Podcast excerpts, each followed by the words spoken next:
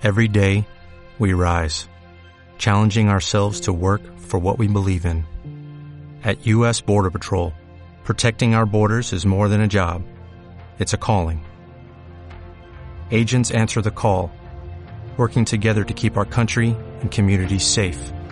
If you're ready for a new mission, join U.S. Border Patrol and go beyond. Learn more at cbp.gov/careers. La gente cree que orar es llegar a, a los pies de Dios y, y empezar a sacar una mega lista de necesidades y de peticiones y de dame esto y págame la renta y arréglame a mi hijo y ayúdame con mi negocio y necesito dinero y necesito cambiar coche y arregla el carácter de mi esposa y ayúdame a mí y mi jefe es así y, y una de peticiones tipo yo-yo, ¿no? Todo lo que yo necesito, todo lo que yo quiero y, y Dios me enseñó que esa no es la oración. Hola amigos, ¿cómo están? Yo soy Guillermo Díaz. Hey, ¿qué onda amigos? Yo soy Daniel Villa. Y esto es Reset Podcast.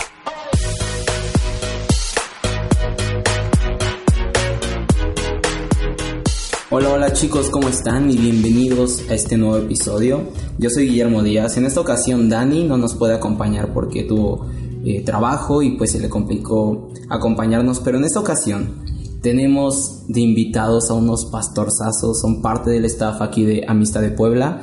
Eh, nació en el corazón de Dani y en el mío. Invitarlos porque hace poco tuvimos eh, aquí en Amistad de Puebla una semana 24-7 de oración. Y la verdad admiramos estos pastores, son el pastor Rubén y la pastora Marisela García. Y de verdad queremos primero preguntarles un poquito acerca de su testimonio, de su trasfondo, cómo Dios los atrajo con lazos de amor hacia su corazón. Y después queremos que nos platiquen un poquito de todo lo que se vivió en esa semana, de cómo nació todo ese movimiento y demás. Entonces, si, si gustan decir y hablar. Bueno, bueno, buenas tardes, noches, Sí, tardes, noches. para todos ustedes. Es un gusto y un placer poder compartir un poco de nuestra historia de lo que Dios está haciendo, lo que ha hecho en nuestras vidas y lo que hizo en esta semana, que fue una semana increíble de una presencia de Dios en forma inesperada, tan absoluta, pero en su oportunidad lo compartiremos. Hoy está conmigo mi esposa Marisela y bueno, quisiera presentársela. Buenas noches, es un gusto poder compartir con ustedes algo de, de lo tanto que Dios ha, ha, estado hablando nuestras vidas, nos está llevando a experimentar cosas nuevas y creo que así es Él. Y pues mi nombre es Marisela, eh, rápidamente quiero comentarles, yo llegué a Cristo hace aproximadamente más de creo que 35 años a través de de Rubén, mi esposo, quien me compartió la palabra de la palabra, siendo muy jóvenes y bueno, inmediatamente él me invitó a, la congregación a, participar en todo lo que él estaba haciendo. Él era en ese tiempo el, director, el líder de jóvenes y pues desde ese momento el Señor nos involucró de lleno en su obra hasta hoy. Eh, tenemos más de 30 años de casados y siempre con una pasión por servir al Señor y, lo que Él pone delante siempre han sido retos fuertes y, aquí estamos con todo. Bueno, para ser más exactos son 34 años de casados en el próximo mes. Eh, tenemos dos hijas, las dos conocen bien del Señor, dos nietos, dos yernos y todos involucrados en el reino y ha sido un honor. Pues en mi caso yo soy cristiano de séptima generación. Wow. O sea, son muchos años. Mis tatarabuelos fueron parte importante del llegar del Evangelio a esta a este país de México en el, la ciudad de Monterrey. Yo soy de allá. Ahí estaban mis bisabuelos y ellos eh, ayudaron muchísimo en la obra fueron gentes muy importantes que incluso están ahí en algunos, en algunos libros sus nombres de gente que aportaba para el reino, mantenía misioneros, les daba casa, sustento, alimentos, vestido, y creo que ahora eso que ellos eh, sembraron, a mí y a mis hijas y a mis nietos les, nos está tocando cosechar esa enorme bendición de Dios para nuestras vidas. Y bueno, pues como les dije, soy séptima generación, imagínense, pero hubo un tiempo en mi vida en que estuve lejos de, de Dios, el trabajo me absorbió, el mundo me cobijó y me dejé seducir y me aparté del Señor por un buen tiempo, hasta que nuevamente el Señor me trajo a, su redil y ha hecho algo extraordinario que bueno, les iremos compartiendo poco a poco. Sí, de hecho, eh, bueno, yo he tenido el, privilegio y el gusto de también tomar clases con ellos. Son profesores en, el Instituto Estandarte para las Naciones, aquí en Amistad de Puebla. Y he escuchado de primera mano algunas eh, anécdotas muy especiales de ellos. Eh, una que se me viene a la mente de, no, no recuerdo bien si la comentó el pastor Rubén o la pastora Marisela, pero era de cuando tuvieron un problema con el trabajo del pastor, que aunque todo parecía que iba para mal, eh, ellos confiaron y le dijeron a Dios, ¿sabes qué? Yo sí te creo, aunque todo se ve mal, yo sí te creo y no sé si nos pueden compartir un poquito de esa experiencia.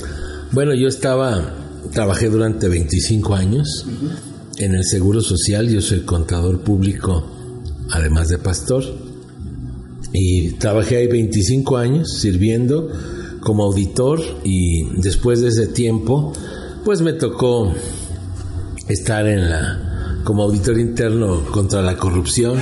Salieron varias gentes que después tomaron venganza contra mí y salí del IMSS fueron 10 años de una prueba difícil, económica, de quedarme sin trabajo, mis hijas en la universidad, pero Dios siempre nos proveyó y ese tiempo fue un tiempo tan especial para reencontrarme con Cristo, reencontrarme con mis hijas, con mi esposa. Hubo tiempos muy difíciles en esos años, estuvimos cerca de la separación, pero pero para eso también lo utilizó el Señor, ese tiempo tan difícil para poderme encontrar con ella, con mis hijas, con mi, con mi familia, que la había perdido casi, casi.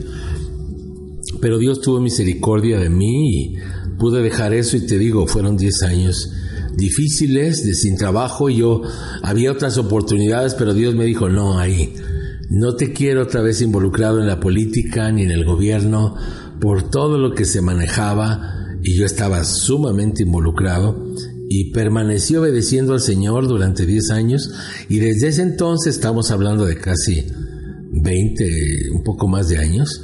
Mi esposa y yo hemos estado todos los días juntos trabajando en lo mismo y ha sido de enorme bendición podernos reencontrar eh, en esta etapa de la vida que estuvimos a punto, insisto, de, de, terminar, pero ahora Dios nos ha utilizado en esta y en otras iglesias siempre con cosas fuertes y padres, innovando y dejándonos eh, escuchar la voz de Dios para hacer lo que Él quiere, ¿no?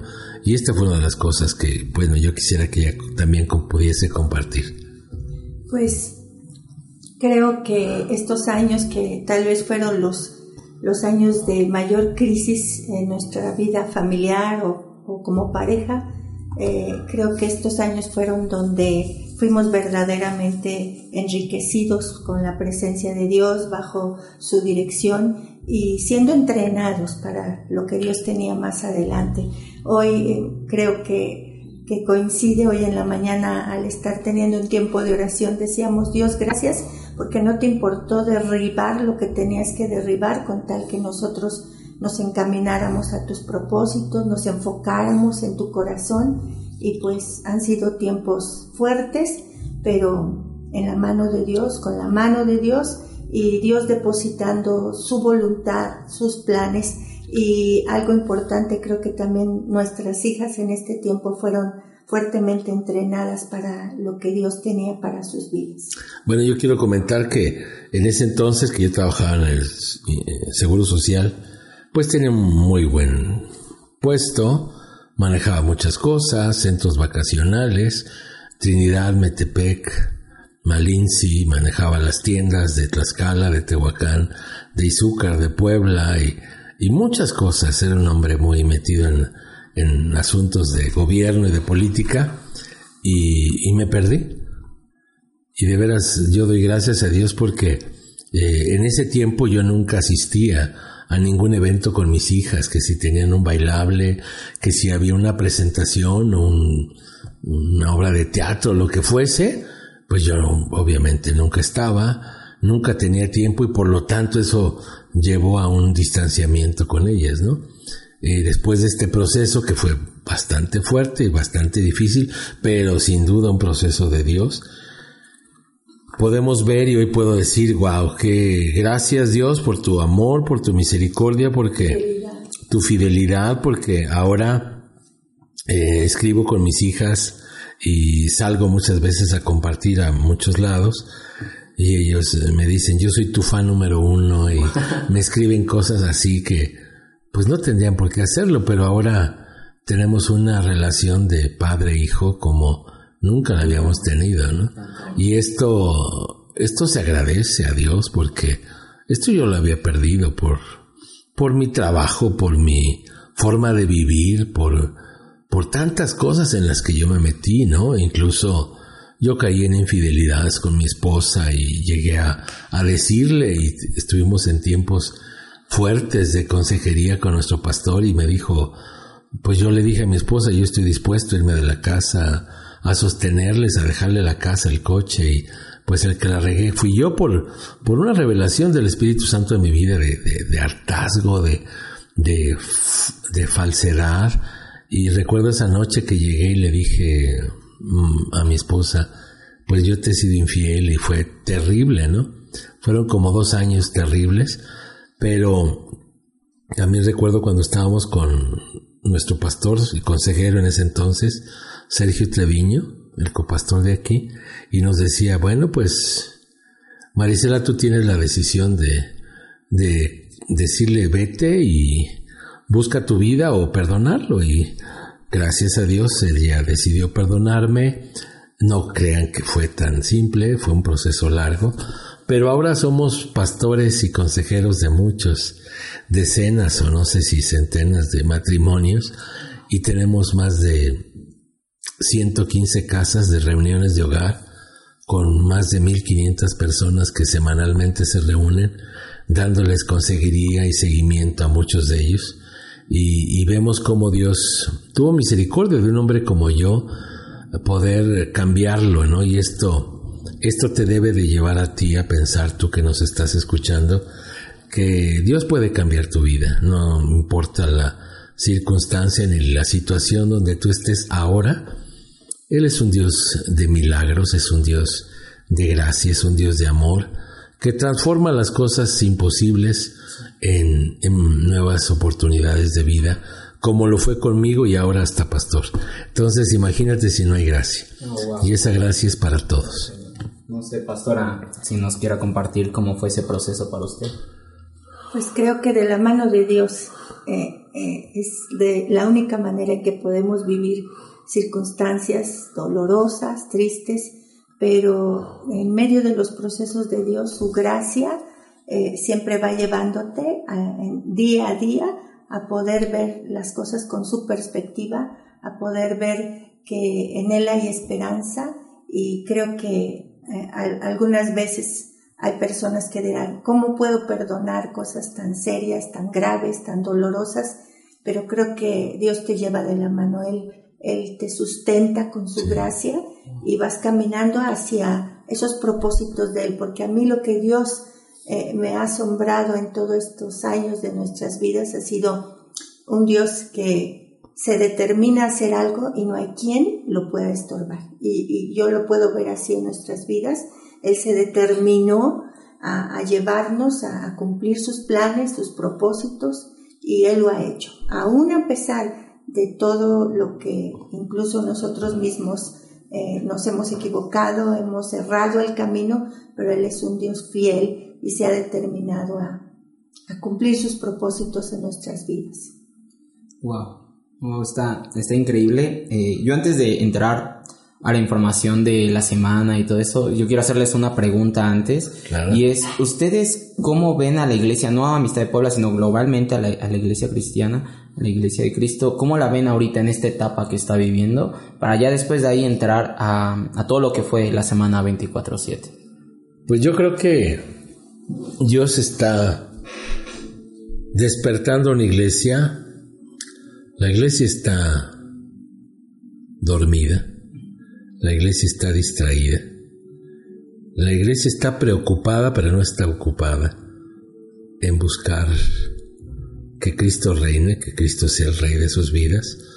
Estamos viendo como un mundo lleno de maldad, de crueldad, que ha incrementado en forma impresionante todo todo lo que es maldad, todo lo que es robo, todo lo que es muerte, todo lo que es aborto, todas las leyes contrarias a la palabra de Dios, todo, toda la corrupción, todo el secuestro, todo el, bueno, toda la sinfín de maldad, y la iglesia solo se ha quedado pasmada, contemplando, sin ejercitar la única arma poderosa que tiene, para contrarrestar el de veras la forma tan agresiva de ataque del diablo sobre, sobre el mundo mismo, para destruirlo, para matarlo, para, para quebrarlo en todos los sentidos.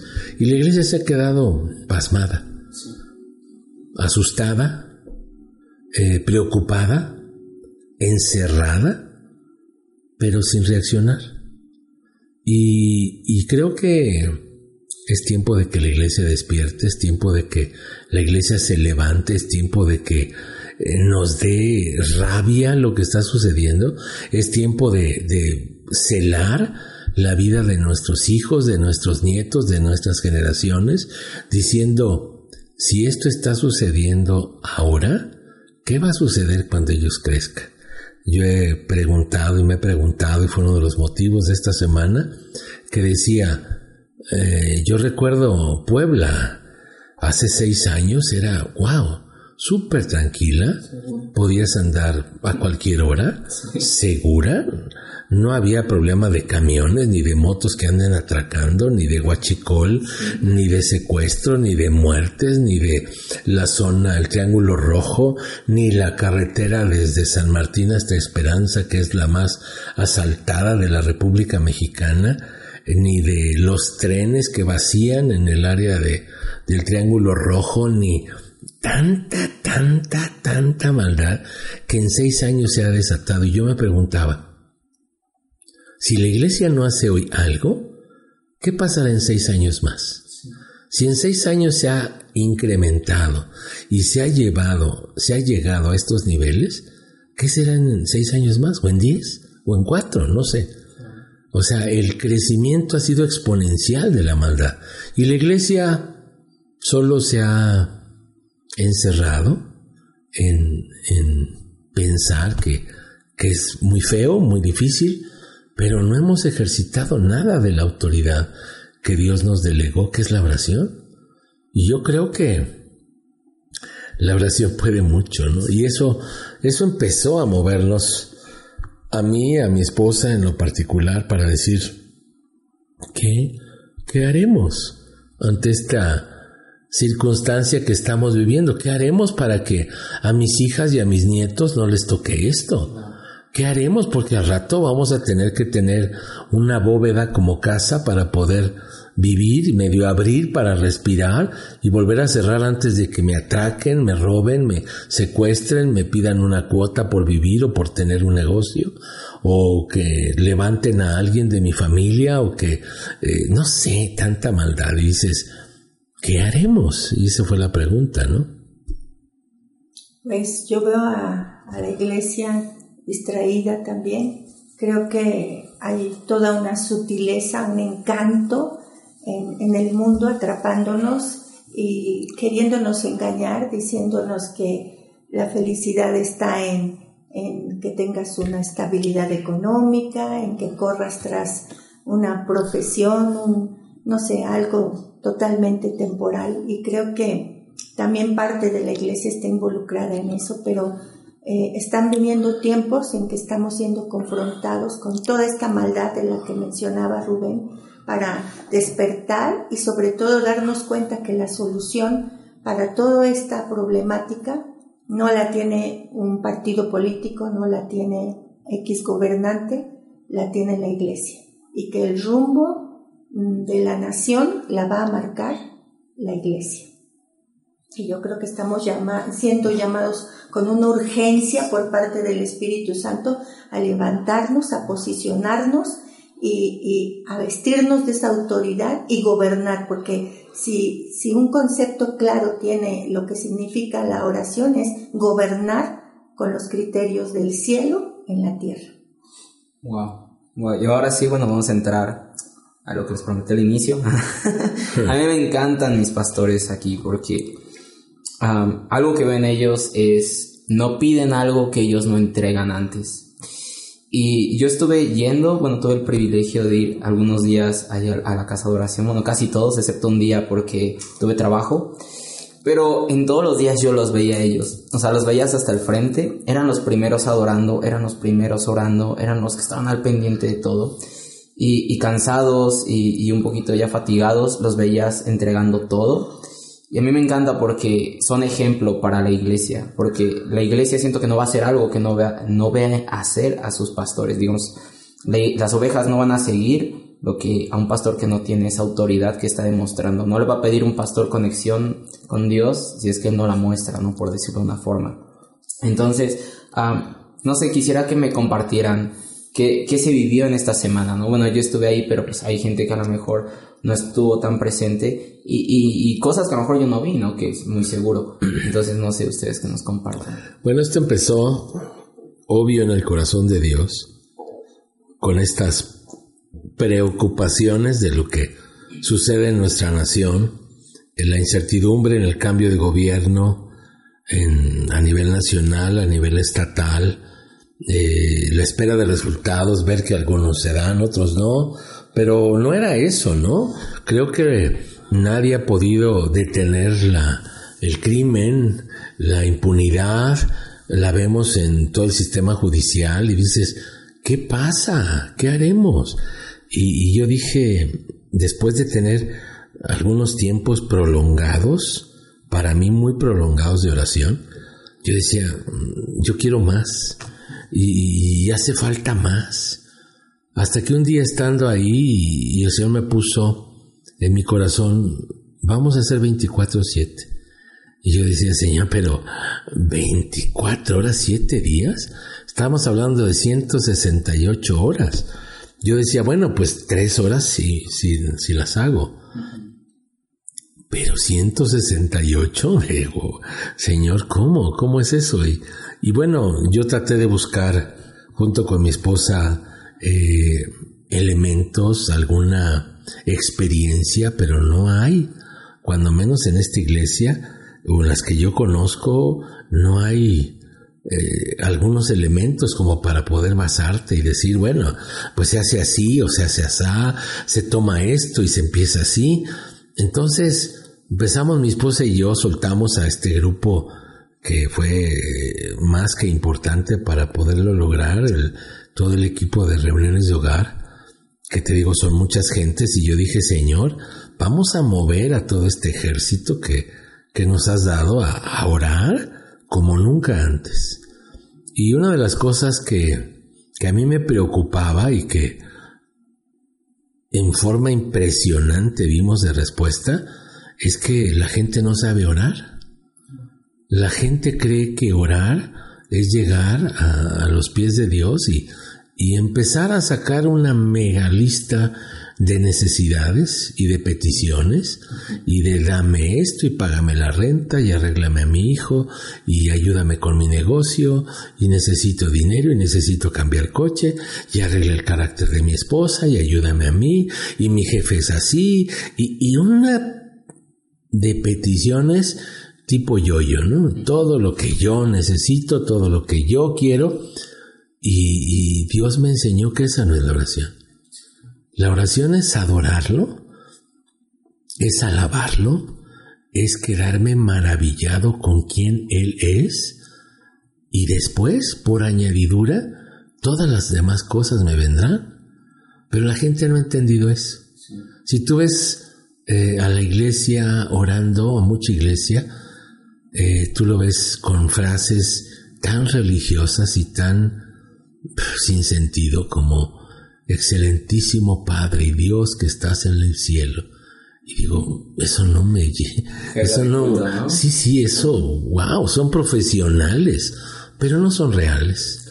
Y, Dios nos llevó a, tener ese tiempo de, de, conocer a papá, ir con papá y, hablar con papá, tal cual, ¿no? Yo no, yo creo que tú y yo y nadie llega excelentísimo padre, voy a abrir el refrigerador para tomar jamón. Pues no, tú llegas, papi, ¿qué onda? ¿Cómo estás? sí, te fue y a la ni le preguntas y te lo acabas. Y yo creo que esa es la misma relación que necesitamos tener con Dios. O sea, lo demás son cuestiones religiosas, muy, muy, para mí apestosas, que no tienen nada que ver con una relación con Dios ni con papá. Yo así no me hablaba con mi papá. Y así no hablo con Dios. Entonces, lo primero que Dios nos enseñó fue, habla con papá. Pero como llegas con tu papá, hola viejo, ¿qué onda? ¿Cómo te fue? Y, estoy preocupado por esto y necesito aquello y, me encantas porque, porque estás todo el día trabajando y, y haga frío, no haga frío, tú sales y provees para mi casa y provees para mi madre y pagas mis estudios. Gracias, papá. Creo que esa es la oración que tú y yo y todos necesitamos tener con Dios. Y eso aprendió la iglesia.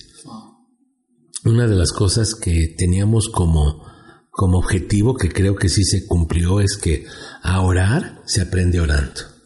Y la gente no sabía orar. Y entonces, una de las cosas que hoy platicaba también con otra persona es que creo que la iglesia lo que quiere es llegar a una reunión de oración y orar. Pero orar ella, la iglesia. No escuchar al que ora y tú seguirlo mientras puedas, mientras no te distraigas, mientras no te aburras o mientras no te guste el tema que está tratando y te vas y te pierdes y agarras tu celular o te duermes o te distraes o te sales y ahí muere. Creo que la iglesia hoy necesita orar, ella. O sea, que, que, que esté uno al frente pero todos orando lo que Dios está poniendo. A cada uno nos está poniendo Dios cada cosa tan importante y complementaria que junta, que juntamos todo lo que Dios está hablando y se hace una, una gran idea de parte de Dios. Pero creo que eso es algo de lo que necesitamos romper y dar frescura en la oración de la iglesia. Y es lo que experimentamos en este tiempo. Nos sobrepasó. Cuando empezamos, mi esposa y yo, ella se dedicó muchas horas, mucho tiempo a sacar una serie de pasajes, versículos, la temática, alguna que yo tenía, alguna que ella tenía, y, y la revisamos días completos diciendo, no, esto quítalo, no, esto ponlo, no, este, agrégale, no, pues estos dos más, a ver, leyéndolos y viendo y viendo la congruencia, dijimos, wow. Pero a la hora que, presentamos esto y que empezó, esto empezó el lunes 2 de septiembre a las 8 de la mañana y acabó el lunes 9 de septiembre a las 9, que fueron 169 horas porque tomamos una hora más. Y, cuando empezamos decíamos, va a ser muy poquito esta temática. y hubo horas que seis horas eran insuficientes para un solo versículo, porque lo que le daba de interpretación cada, cada persona de la iglesia era tan enriquecedor y tan complementario, tan soberano de Dios, tan... Uh, o sea, yo quedaba maravillado, decía, Señor, esa interpretación y esa revelación que tú le diste a Él, yo no la conocía. Y fui ministrado por su oración. Y pasaba otro y le daba otra interpretación y decía, wow. Y ese mismo pasaje lo veía de tantas, de tantos lados, con tantas facetas, que era tan fuerte y tan complementario. Creo que También una de las cosas eh, que Dios hizo fue mostrarnos eh, lo hermoso que es vivir como iglesia. Creo que nunca habíamos experimentado eso y creo que eso hacía que la gente eh, viniera con tal vez con alguna programación de acuerdo a sus actividades y decir voy a venir dos horas, voy a estar tres horas, pero sin embargo se quedaban o regresaban más tarde y se quedaban una noche completa porque veíamos todo el tiempo fluyendo, un ir y venir de personas todo el tiempo. Y creo que eh, probamos la riqueza de ser iglesia, la riqueza de esto que hablaba Rubén, de complementarnos, de la revelación que hay en uno y en otro y de cómo si, si entre todos eh, ponemos esa revelación junta, cómo podemos experimentar la presencia de Dios, cómo podemos experimentar el corazón de Dios revelándose a nosotros, porque sentíamos que era Dios mismo llevándonos a orar lo que estaba en su corazón, ya no oraciones eh, de nosotros mismos eh, basadas en nuestras necesidades, sino orando lo que Dios quería que estuviéramos orando, como si estuviéramos dando en el blanco perfecto de la voluntad de Dios para la iglesia. Una de las cosas que aprendimos es que creo que la mejor forma de orar es con los ojos abiertos, puestos en la palabra. O sea, ya no se trata de cerrar tus ojos y perderte, sino de estar siendo llenado con la palabra. Y esa palabra que, que, entra en tus ojos pasa a tu corazón, se purifica y te es revelada y te, es, te la discierne el Espíritu Santo, te dice lo que es y la hablas. Y entonces cambió la forma de orar, de estar con los ojos cerrados, que a lo mejor después te da hasta sueño, a tener los ojos abiertos y estar eh, buscando y buscando en la palabra lo que Dios te está hablando. Y eso fue enriquecedor, tan enriquecedor que este auditorio de 280 personas, en dos ocasiones tuvimos que cambiar de auditorio, irnos a otro porque ya no cabía la gente. Y en horas que tú decías, nosotros, nuestro miedo y nuestra planeación era, en la noche vamos a hacer un circulito de sillas, poner un micrófono alámbrico con una bocina, apagamos lo demás para que le dé tiempo a, a esos equipos a que se enfríen y, a la hora que vaya llegando la gente lo volvemos a echar a andar. Nunca se hizo. Siempre se usó todo el equipo porque era un fluir de gente en lo que unos entraban, otros llegaban y salían y veías, me decía mi esposa y fue impactante cómo llegaban gentes con sus, a las 3, 4 de la mañana con sus playeras o sus overoles o su uniforme de trabajo y a las 7, 7 y media se iban y después llegaban las señoras que acaban de llegar o a las 6 llegaban las señoras con sus niños todavía vestidos de escuela y a las 7 y media se iban porque los iban a dejar pero los dejaban y regresaban y la gente quedó perfectamente identificada. Tan fue así que tenemos todos los testimonios, muchos testimonios de mucha gente que venía por una o dos horas y se quedaba días.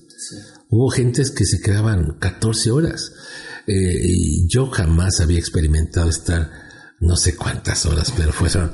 Eh, y algo también impactante fue que el auditorio no estaba en silencio y solo se oía la voz del que estaba moderando en la oración, sino era todo un clamor en, en conjunto, al unísono, con la gente con sus Biblias en la mano y moviéndose por el auditorio, clamando a Dios de su corazón. Y de verdad fue impresionante el despertar que Dios trajo con respecto a la oración. El día de anterior tenemos una reunión con nuestros gentes cercanas y nos decían, a veces volteábamos y teníamos dos gentes en la lista para orar, pero de repente volteábamos y eran diez gentes formadas queriendo orar, ya con una palabra y tú dices, ¿cómo? O sea, eh, estábamos eh, temiendo en la noche que iba a suceder, ¿no?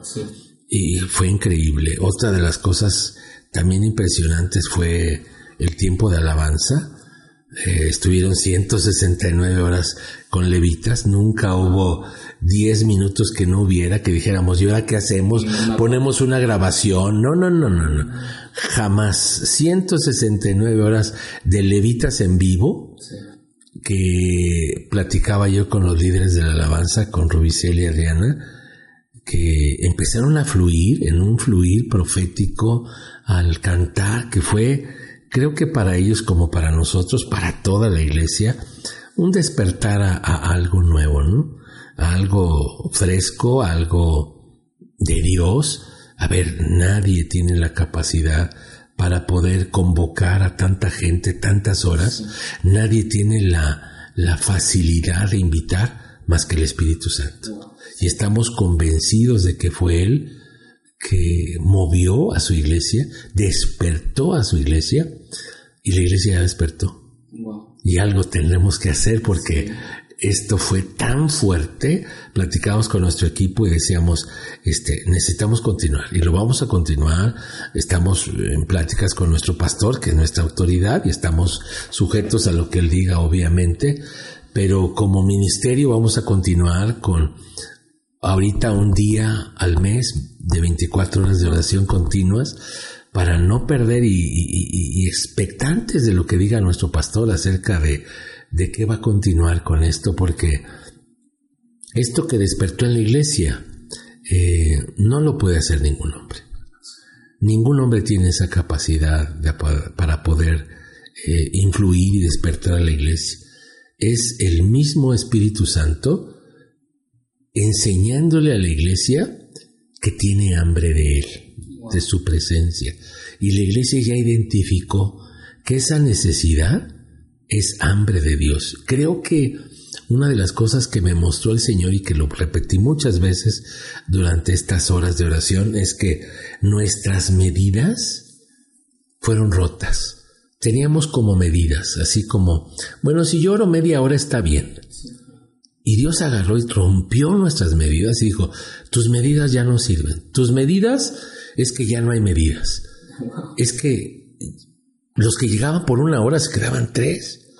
Y yo te aseguro que nadie de ellos había orado nunca tres horas. Y al otro día otras tres. Y después cinco. Y hubo gentes que, que yo las veía y dije, oye, desde ayer estás aquí. Ya llevas 20, 24 horas y no te has ido porque está con la misma ropa, con la misma, y ahí está, veintitantas horas seguidas en su presencia, ¿no? Y fueron varios, y muchos estuvimos ahí y decías, ¿qué pasó? Pues pasó que, que llegó el Espíritu Santo y tocó nuestras vidas. Sí, yo creo que no podríamos eh, mencionar todos los testimonios, pero hay un joven que, que eh, llegaba todas las mañanas con su uniforme, él es estudiante de medicina, llegaba con su filipina y su uniforme y llegaba y decía eh, a las 5 de la mañana más o menos y decía, yo quiero orar porque me tengo que ir, tengo guardia o tengo que ir al hospital, etcétera, pero todos los días estaba ahí con una pasión y un fuego. Otro, otro de ellos, eh, un nutriólogo que está en el equipo de hogares, él estaba todas las noches y decía que se iba a su trabajo y que cuando estaba allá decía, ya quiero que pase mi, mi, jornada laboral porque ya me quiero regresar. Fue una conexión de verdad que, que, se estableció con el cielo. Nosotros lo pudimos palpar así. Y lo que yo podría decir para concluir en este momento mi, mi participación sería, probamos y queremos más. Probamos yo, y yo he visto y platicaba con los gente de, también del equipo de audio que dormían aquí en, ratos, se rolaban entre ellos porque siempre había alguien en la consola y decían estábamos en guardia porque estábamos esperando que en cualquier momento tronara el equipo por 170 horas continuas de, del equipo prendido y no pasó. Dice, estamos sorprendidos de lo que Dios hizo aún con el equipo. El equipo de audio como, como equipo físico y como equipo de gente que conoce a Dios, que ama a Dios, que los veías ahí involucrados.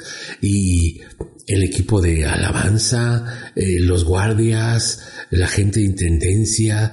Bueno, fue un mover de la iglesia eh, sin ministerios, la iglesia de Cristo buscando esa manifestación del Espíritu Santo. Y fue, fuimos rebasados, o sea, nunca ni por error pensamos que eh, hubiera este movimiento, pero creo que eso estaba ya en el corazón de Dios, Dios anhelaba este momento, pero yo tuve que salir a compartir fuera, a Puerto Escondido, y estaba, venía en el avión, y le decía, Señor, ¿qué sigue? Le decía, yo tengo unas ideas, mi esposa tiene otras, el pastor tiene otras, pero yo le decía, Señor, ¿qué está en tu corazón? Déjanos conocer e implanta en mi corazón, en el corazón de mi esposa, en el corazón de nuestro pastor, esto que es el anhelo de tu corazón para que, como iglesia, nos podamos mover en esto que tú quieres. Porque a veces eh, yo tengo mis ideas y, y son muy válidas para mí, pero no son las mejores, a lo mejor para mi esposo, para el pastor. Pero le decía, Señor, por favor, revélame a mi corazón, revélale al corazón de Ernesto, revélale al corazón de Marisela y a mí, ¿cuál es el anhelo de tu corazón?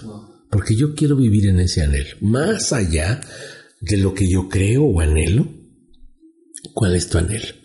Y yo creo que Dios está fraguando en estos días ese anhelo para, para continuar porque una cosa que me quedó muy claro y que yo venía orando y llorando, literal, llorando, pero llorando, y le decía, Señor, he probado y quiero más. Y yo creo que la iglesia nos las ha hecho saber por muchas personas diciendo que sigue, queremos más y, estamos expectantes de lo que nuestro pastor nos indique, estamos orando, estamos, hay un grupo de gentes orando y diciendo, Señor, tu corazón, lo que tú quieras, porque yo no quiero moverme en mis emociones, en mis sentimientos, sino en lo que tú anhelas para esta iglesia. Y yo creo que lo que Él anhela es que sigamos este mover que Él hizo y que Él empezó y que Él va a continuar para que la iglesia ya no esté dormida, despierte, porque hoy leía acerca de que la maldad se está y se seguirá incrementando, ah. pero también el amor y la misericordia. Esas oraciones son, son, es la copa que se está llenando y que el Padre está viendo y que un día se va a levantar y decir, he escuchado tu clamor, iglesia, y vas a tener la victoria. Y yo lo creo. Yo creo que esta, esta oración de muchas iglesias, de muchos cristianos, que estamos intercediendo como nunca antes, ya con un, insisto, ya no con oraciones del yo, yo, y necesito y quiero y dame y, más, y no, simplemente exaltándolo y viendo cómo Él se manifiesta, y creo que estas oraciones están cautivando el corazón de Dios y está llegando con un olor grato ante su trono para decir, iglesia, vas a tener la victoria. Y yo lo creo. No, pues sí, de, de, hecho ya vamos a estar cerrando este podcast porque eh, ya ellos tienen que partir, tienen que ir igual a orar. De hecho, nuevamente ahorita hay una reunión aquí, van a tener que orar. Eh, entonces, de verdad les agradezco mucho. Eh, a mí me encantó mucho de lo que se vivió ahí. Eh, se escuchaban muchas cosas, ¿no? Una de las frases que ahorita me viene a la mente, y no sé si está correcta, pero mm, creo que la dijo usted, pastor, que decía eh, Casa de Oración, Puerta del Cielo. Así es. Eh, también había eh, testimonios, ¿no? Eh, por WhatsApp, por redes sociales, se compartía fotos de arco iris. Sí. mucho, mucho de eso se estaba compartiendo, como decía la pastora, es es imposible, ¿no? Eh, andar compartiendo todos los testimonios de lo que, de lo que sucedió. Pero a lo mejor ya para cerrar, lo último, eh, si, si algún pastor esto no, no sabe, quiere intentarlo en su iglesia, eh, no sé ustedes, con esta experiencia que, como ustedes dijeron, no, acá no hay un antecedente, ¿no? De cómo hacerlo. O sea, ¿ustedes qué recomendarían? Ya para cerrar. Pues buscar la presencia de Dios, que Él dicte, Él es sabio, Él conoce los tiempos Ah, durante años ha, habido casa de oración aquí y no se había dado. ¿Por qué? No por, por nada, porque son los tiempos de Dios y, y yo creo que Dios está buscando una iglesia hambrienta y si tú, pastor o congregante, no tienes que ser pastor, simplemente tengas pasión por Cristo y decir, Señor, haz algo. Y si tú clamas, Dios te va a escuchar y va a, va a poner las formas y los medios para que en ese grupo, ese grupo, esa iglesia, esa familia, esa, esa, ese ministerio se conjunte para que obedezcan, escuchen la voz de Dios y hagan lo que nunca antes, porque Él está dispuesto. Él está buscando gente que esté dispuesta a escuchar y obedecer la voz de Dios nada más. No sé, ¿usted quiera comentar Pues creo que nosotros incursionamos a esto sin saber nada, sin tener algún antecedente y únicamente eh, teníamos el anhelo de que Dios cumpliera lo que estaba en su corazón y al ir caminando día a día previo a este, a este tiempo de oración, Dios nos iba mostrando cosas, como si nos iba viendo el panorama hasta que de pronto teníamos en las manos toda una logística en cuanto a bloques de oración, en cuanto a versículos, en cuanto a temas, y pudimos ver cómo Él era el que llevaba delante. Solamente decía, yo sentía como el Señor decía, tú camina porque ese camino ya está abierto, solamente camina. Pues bueno, les quiero agradecer el tiempo que nos brindaron, eh, la oportunidad que, bueno, se hace en este tiempo, ¿no? Para compartirnos y, y de verdad espero más adelante poder invitarlos igual por separado, eh, que nos compartan igual ya desarrollar un tema en específico. Y pues bueno, eh, no sé si, si quieran despedirse de alguna forma o ya simplemente decir adiós. Quedamos abiertos para contestar si tienen algunas preguntas con todo gusto. Si hay dudas, se las ampliaremos. Eh, buscaremos la presencia de Dios. No somos expertos, solamente hemos escuchado la voz de Dios y, si hay preguntas con gusto las podemos contestar y en otro espacio, si hay oportunidad, pues las contestaremos y seguiremos ampliando el tema. Gracias. Gracias. Hasta luego.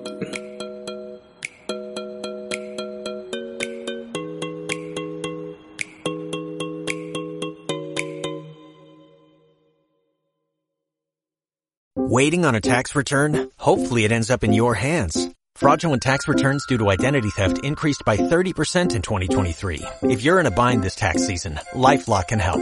Our U.S.-based restoration specialists are experts dedicated to helping solve your identity theft issues. And all LifeLock plans are backed by the Million Dollar Protection Package. So we'll reimburse you up to the limits of your plan if you lose money due to identity theft. Help protect your information this tax season with LifeLock. Save up to 25% your first year at LifeLock.com slash aware.